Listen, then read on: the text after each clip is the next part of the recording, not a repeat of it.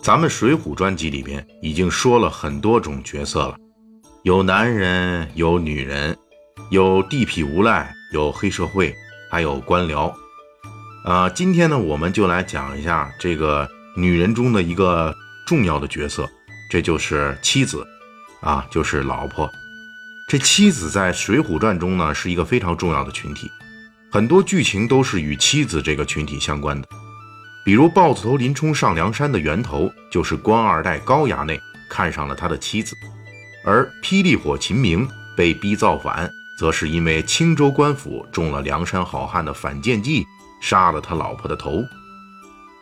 宋江花荣的清风寨造反行动，也是因为宋江救了知寨刘高的老婆等等。根据大锤的统计，《水浒传》中对妻子的称呼包括妻子、妻。宅眷、浑家、老婆、宝眷、工人、捉精、精妇、捉妇、姐姐、大嫂、大姐以及娘子、老小，一共十五种。当然，我们今天要砍的都是正常情况下对妻子的称呼。那些个《水浒传》中出现的，因为妻子红杏出墙而脱口而出的什么贱人啦、娼妇啦、老猪狗等等的骂街词汇。不在我们今天的讨论范围之列。在这里，大锤补充一句，《水浒传》的花式骂街那可是博大精深。未来有机会，大锤一样会开专题来专门介绍《水浒传》里边的骂街。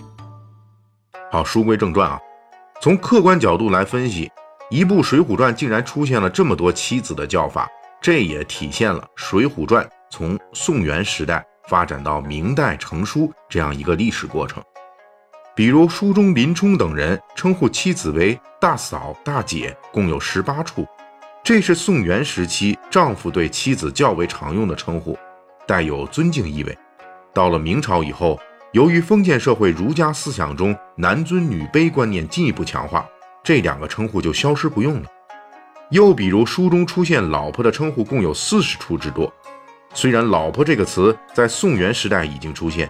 但推广开来要在金元时期，这是因为北方少数民族入主中原之后，少数民族对女性态度的豪放习俗影响到了中原汉族，老婆这个称呼才开始在民间大量使用。因此，大锤说，在《水浒传》中描写的北宋宣和年间，人们使用“老婆”这个称呼的可能性很低。如果我们刨去《水浒传》在百年成书过程中的岁月印记，我们是不是可以抱怨一下，在一本书里出现这么多妻子的别称，你累不累啊？折腾不折腾啊？这跟孔乙己知道“回”字有四种写法的穷酸样又有什么分别呢？这当然是有分别的。《水浒传》之所以成为古典名著，作者在妻子称呼这方面也是体现之一。当初施耐庵绝对是下了功夫的。由于这十几个关于妻子的称呼之间是存在非常细微的差别的，因此当作者在不同场景和人物身上使用不同的妻子称谓时，其实是能够帮助后世的读者们加深对《水浒传》人物性格理解的。今天大锤就给各位看官解剖一回《水浒传》中使用妻子不同称呼带来的文学威力。为了方便各位看官进行比较，我们这一回要采用评分的办法啊。我们用星级来评价这个，来表示各种效果的猛烈程度。比如《水浒传》里面，什么人会用捉精、精妇、捉妇呢？啊，捉精这个“捉”字啊，就是这个弄巧成拙的这个“捉”；精呢，就是荆棘的“荆”啊，捉精、精妇、妇女这个“妇”字啊，这样的称呼呢，其实呢是表示这种谦虚又有点文绉绉的。对妻子的这个称谓方式，书中这样说话的人有豹子头林冲、神医安道全等人。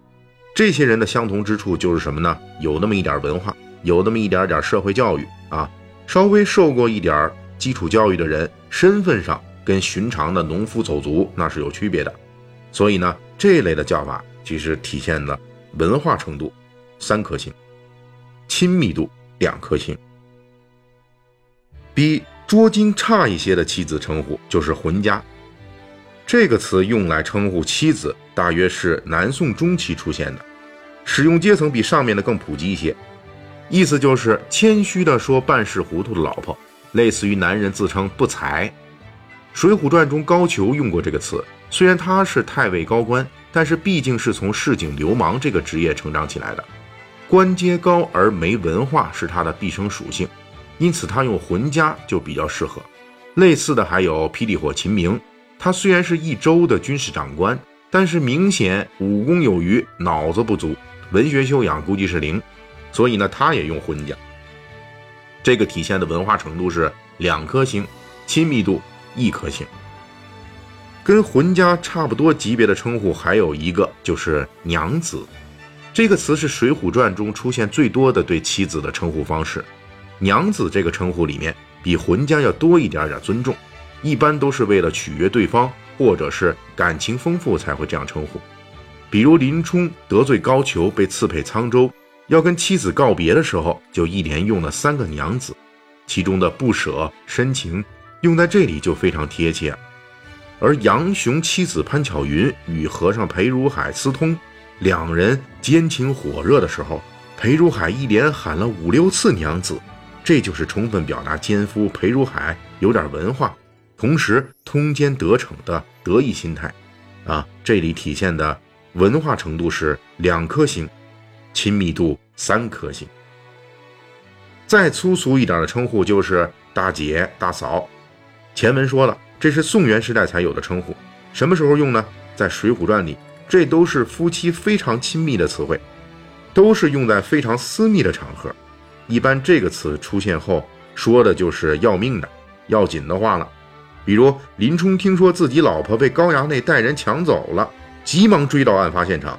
在屋外喊的就是大嫂，潜在的意思就是咱俩是最亲的。老婆，你要是被欺负了，就跟我说。林冲发配草料场，陆虞侯带人在小酒店里密谋干掉林冲。店小二发现情形不对，偷偷找老婆来商量，开口说的就是大姐，意思就是这事太机密，叫你一声大姐，提醒一下，这是咱们夫妻俩你知我知的事情。这个大姐大嫂。体现的文化程度是一颗星，但是亲密度达到了四颗星。更粗俗一点的称呼就是“老婆”了，这个词汇就比较寻常随便了。比如西门庆和王婆讨论潘金莲的时候，就频繁使用这个称呼。但是在施耐庵那里，“老婆”这个最寻常的称呼一样能用来刻画人物形象。比如高衙内的市井无赖嘴脸，就是施耐庵。用“老婆”这个词配合“娘子”这个词共同刻画完成的。高衙内见到林冲老婆的时候，当时色迷心窍，有心占便宜，装成一副礼貌老司机的样子，公开场合装模作样称呼人家为“娘子”。转过身回家以后，没有了旁人在场，高衙内跟爪牙商量怎么把林大娘子弄上手的时候，张口闭口说的全是林冲老婆。高衙内的一副下流嘴脸就这样跃然纸上，这里体现的文化程度是负一颗星，亲密度两颗星。《水浒传》里还有一个超级肉麻的词汇，就是姐姐，这是上面大姐的加强版，只有在特别有求于对方、特别私密的场所才会说出来这个词，基本相当于现在的亲爱的小甜甜。谁在《水浒传》里用过这个肉麻的称呼呢？宋江对阎婆惜说过。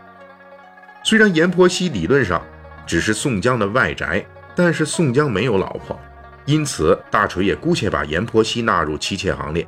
姐姐这个肉麻的称呼被施耐庵用成了推动情节的关键词。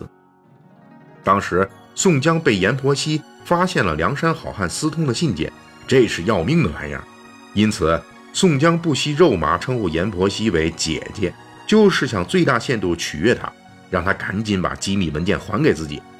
这里施耐庵安排了宋江使用“姐姐”这个称呼，咱们读者可是知道的，宋江那可是不近女色的。也就是说，逼得宋江能说出“姐姐”二字的时候，就代表着第一，他已经做出了最大的让步；第二，他知道左右没有人。